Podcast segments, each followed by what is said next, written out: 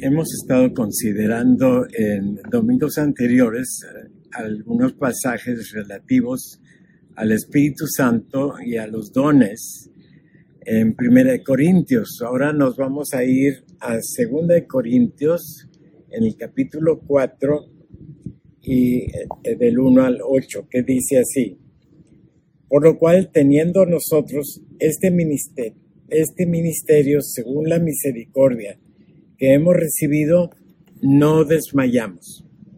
Antes bien, renunciamos a lo oculto y vergonzoso, no andando con astucia ni adulterando la palabra de Dios, sino por la manifestación de la verdad, recomendándonos a toda conciencia humana delante de Dios.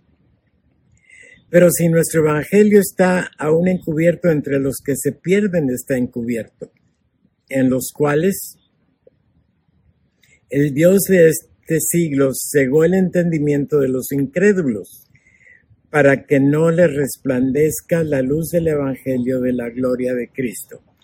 Por supuesto que esto nos, no nos incluye a nosotros.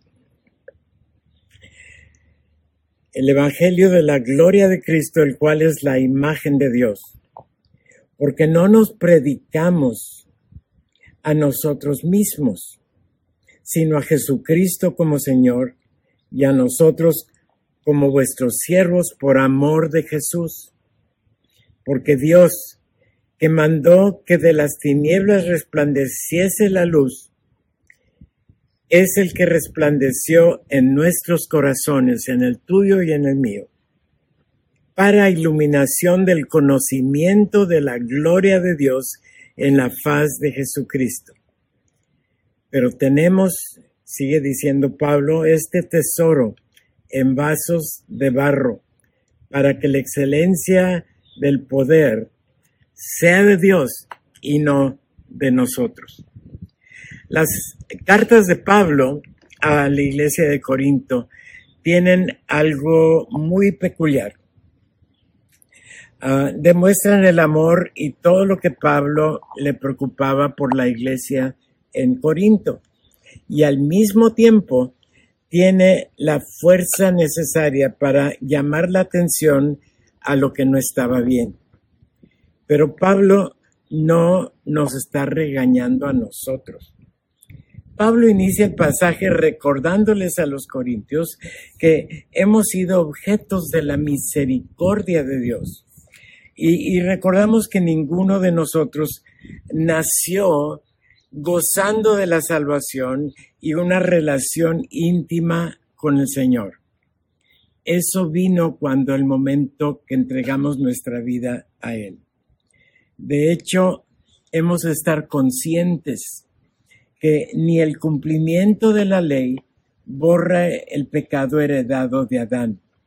Solamente el sacrificio único y eficaz de Jesús en la cruz, derramando su sangre, ha hecho posible que llegara a ser eh, para nosotros la reconciliación con Dios. Y es para todo aquel que en él cree.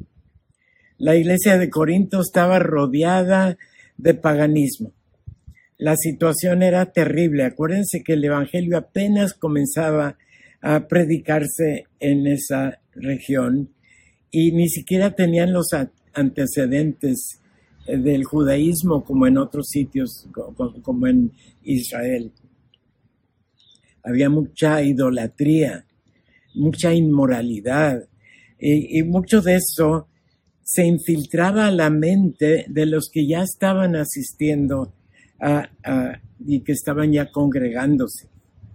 Temo que el medio ambiente en donde nos encontramos ahora no es muy diferente a la situación en que los corintios tenían que confrontarse.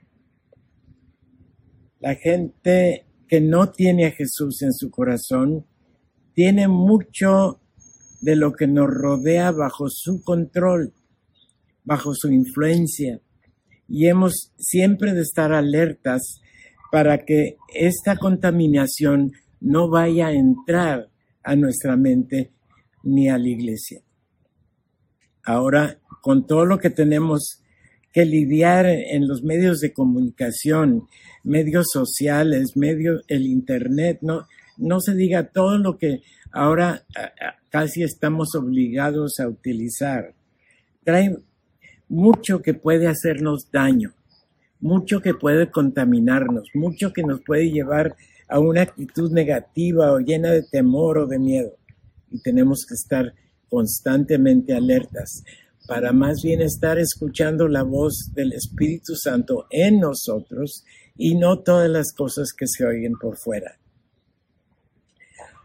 Oigo inclusive de muchos que están eh, eh, escuchando toda clase de sermones y no siempre su contenido es puramente bíblico, hay que cuidar de eso.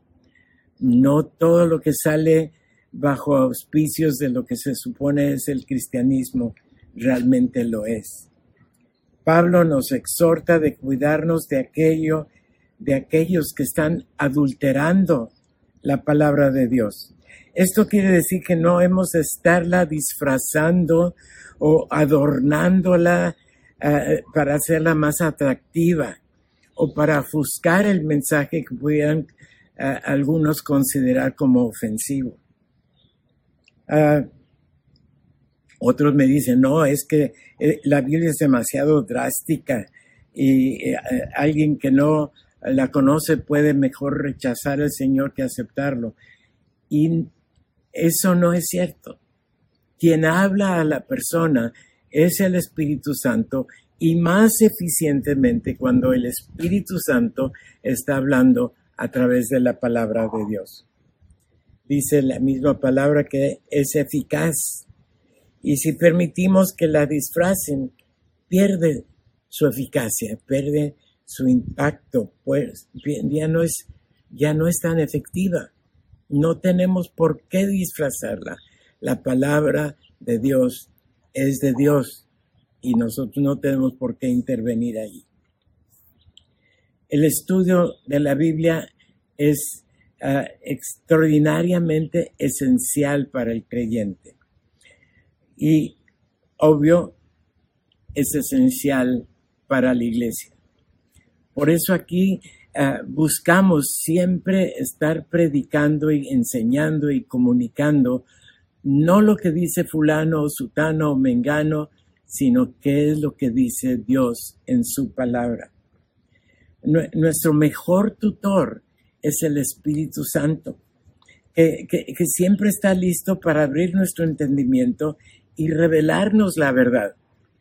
Es necesario estar atentos a, cuidar a las otras fuentes y estar alertas para no dejarnos engañar o ofuscar o, encubrir lo que el Señor quiere comunicar.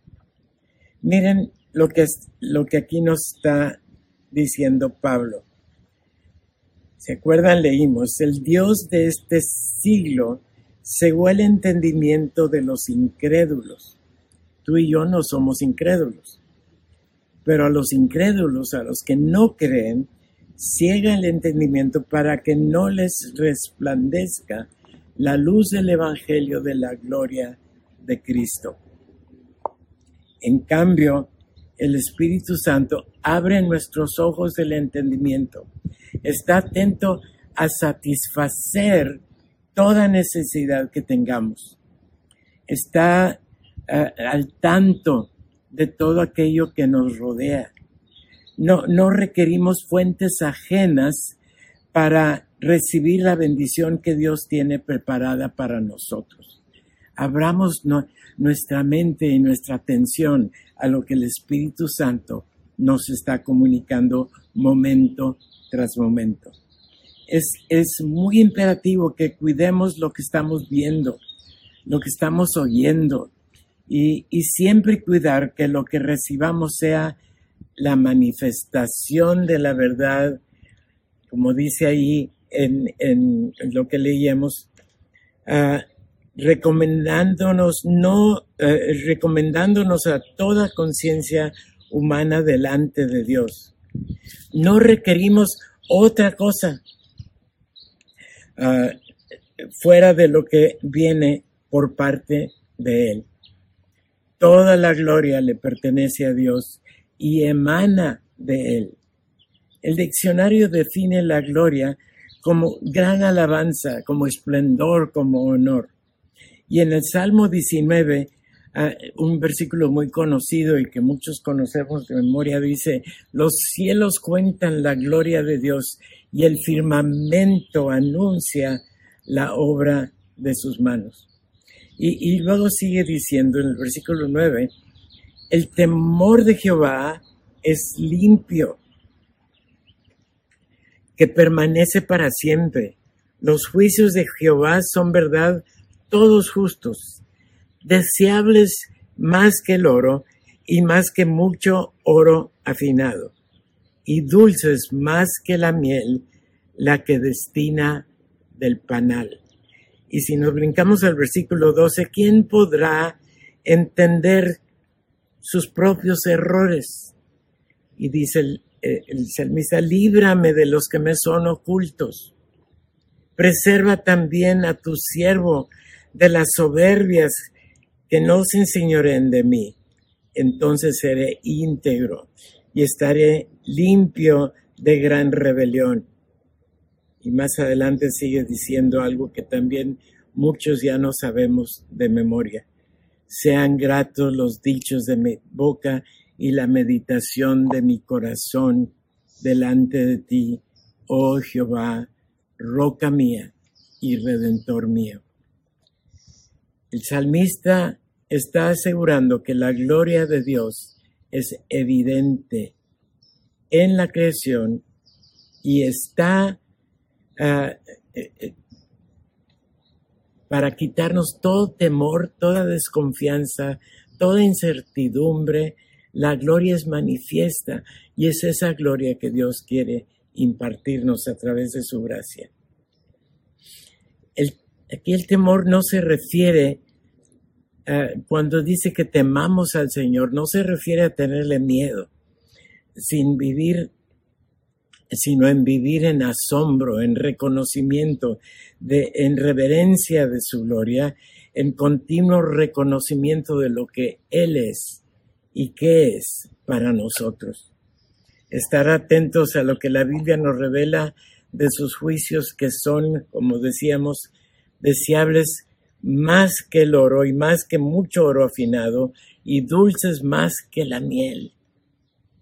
Luego, ah, David sigue aceptando que es posible que haya errores en su vida y le está pidiendo a Dios que lo limpie que limpia aún de aquellos que ni siquiera está consciente que existen. Y lo, lo tenemos que hacer tú y yo también. Es imprescindible que la Biblia nos revele la voluntad perfecta de Dios para ver en dónde andan nuestras confusiones, en dónde anda nuestra, nuestro error inclusive. Reconoce David que es necesario ser preservado, de ser libre de la influencia de los soberbios, de los orgullosos, que niegan su necesidad de Dios, o que sean los que lo pretendan disfrazar o ocultar. Librándonos de los soberbios y declarando ah, eh, que, que, hemos de estar cuidando de lo que predican o de lo que anuncian o lo que publican. Dios es quien conserva nuestra integridad. Él es quien nos limpia de toda mentira. Y termina el salmista diciendo lo que ya mencionaba muy conocido, sean gratos los dichos de mi boca y la meditación de mi corazón delante de ti. Roca mía y redentor mío. Y ese es el salmista. Pero luego, ahí mismo en Corintios, Pablo nos exhorta diciendo lo siguiente, si pues coméis o bebéis o hacéis otra cosa, hacedlo todo para la gloria de Dios. O sea que, que todo lo que hagamos o pensemos sea para glorificar a Dios, para reconocer su gloria, para recibir su poder. Y luego, eh, en otro pasaje que está en, en Hebreos 1.3, se utiliza la frase en forma diferente. Aquí el autor señala a Jesús como la radiancia y resplandor de la gloria de Dios. Y, si recuerdas en Apocalipsis, y, ya no tenemos tiempo de estar leyendo todos los pasajes, pero búscalos tú ahí en Apocalipsis. Apocalipsis 15, 8 y 21, 11 y 23. La Biblia describe la gloria de Dios en diversas formas y, nos, nos viene a, referirnos la grandeza de Dios, su honor, su hermosura, su poder, sus atributos, su luz, luz que necesitamos para vivir continuamente bajo su dirección.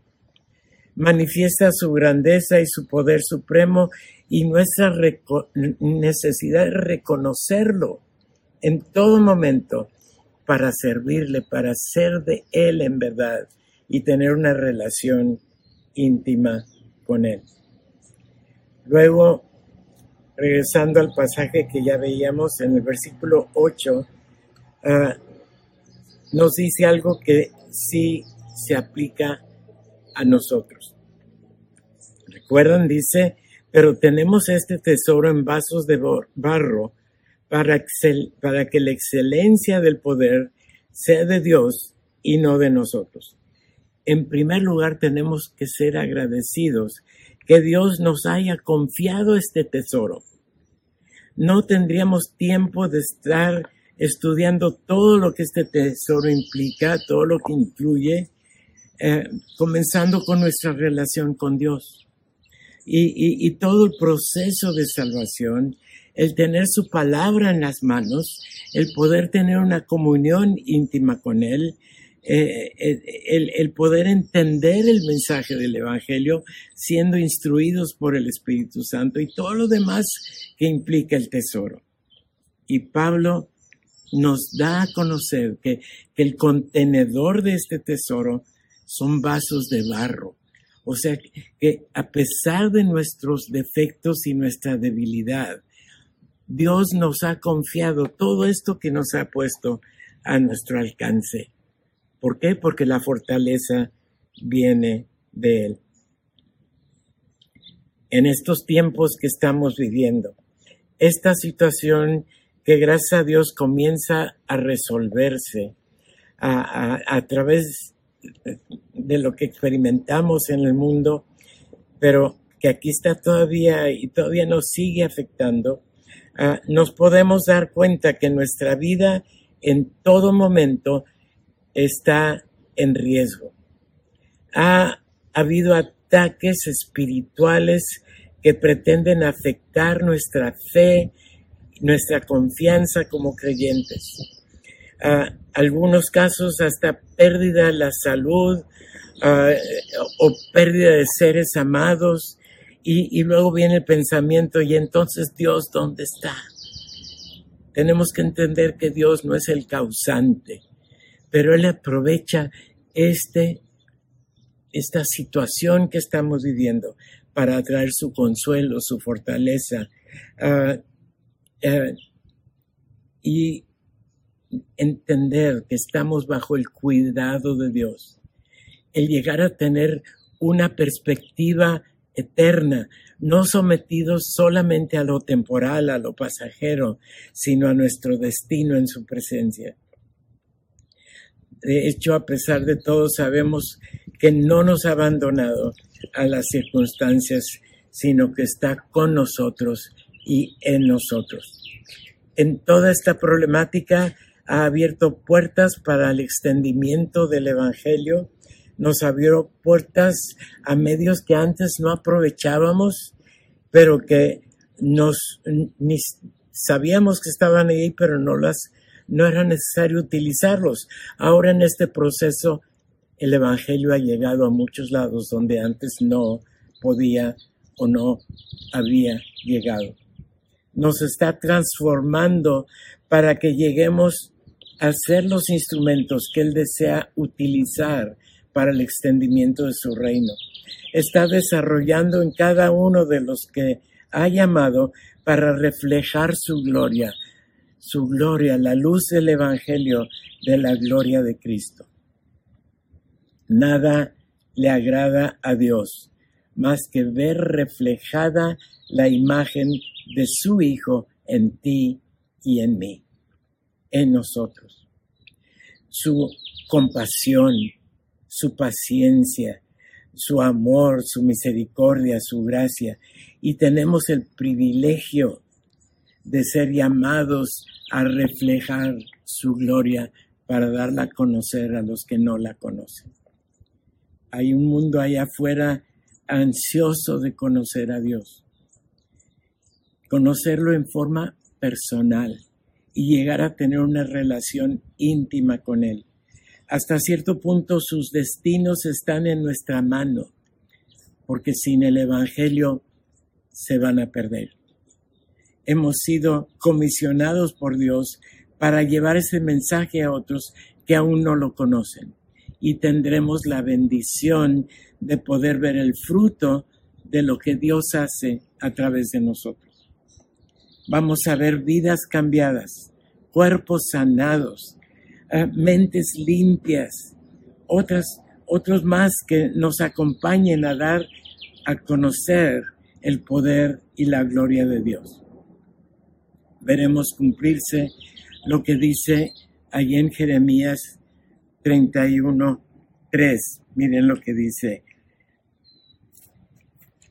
Dice, daré mi ley en sus mentes y la escribiré en su corazón y yo seré, dice Dios, seré a ellos por Dios y ellos me serán por pueblo. Tú y yo ya tenemos esa relación y entendiendo que la ley de Dios no es la, que le dictó a Moisés, sino la ley de su amor, de su gracia, de su misericordia. Y también lo que hemos estudiado ya en muchas otras, otras ocasiones, ahí en Ezequiel 36, 25 al 27, y dice, esparciré, casi me lo sé de memoria, esparciré sobre vosotros agua limpia y seréis limpiados de todas vuestras inmundicias. Y más adelantito dice, y os daré un corazón nuevo y pondré, y es muy importante esto, pondré un, pondré un espíritu nuevo dentro de vosotros o sea, no el espíritu viejo que murió con Adán, este es un espíritu nuevo que viene a poder eh, establecer la comunión con el Espíritu de Dios morando en nosotros. Y luego dice, y quitaré de vuestra carne el corazón de piedra. O sea, lo duro, lo testarudo nos lo quita Dios y nos hace dóciles y obedientes, dándonos un corazón de carne. Y termina el pasaje ahí en Ezequiel diciendo, y pondré mi espíritu en vosotros. La presencia del Espíritu Santo es imperativa, es necesaria, es uh,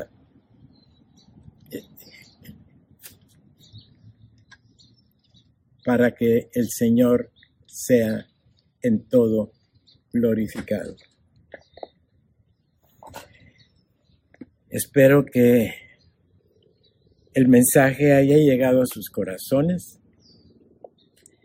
y que el Señor confirme su palabra siempre en él, en cada uno de nosotros y nos lleve a cumplir su voluntad. Termino con un pasaje que también se encuentra en la palabra de Dios. Y tomémoslo como una, ¿qué llamaré? Una despedida, una bendición. Pero sabiendo que no nos vamos de su, de su presencia, porque Él estará con nosotros a donde quiera que vayamos. Y dice así, y aquel que es poderoso para guardaros sin caída y presentaros sin mancha delante de su gloria, con gran alegría. Al único y sabio Dios, nuestro Salvador, sea gloria y majestad, imperio y potencia, ahora y por todos los siglos. Amén. El Señor está con nosotros, está con su iglesia y estará con cada uno de ustedes a donde quiera vayan. Reciban entonces la presencia y la bendición de Dios en todo momento, de aquí hasta que nos volvamos a ver, y más allá hasta la eternidad.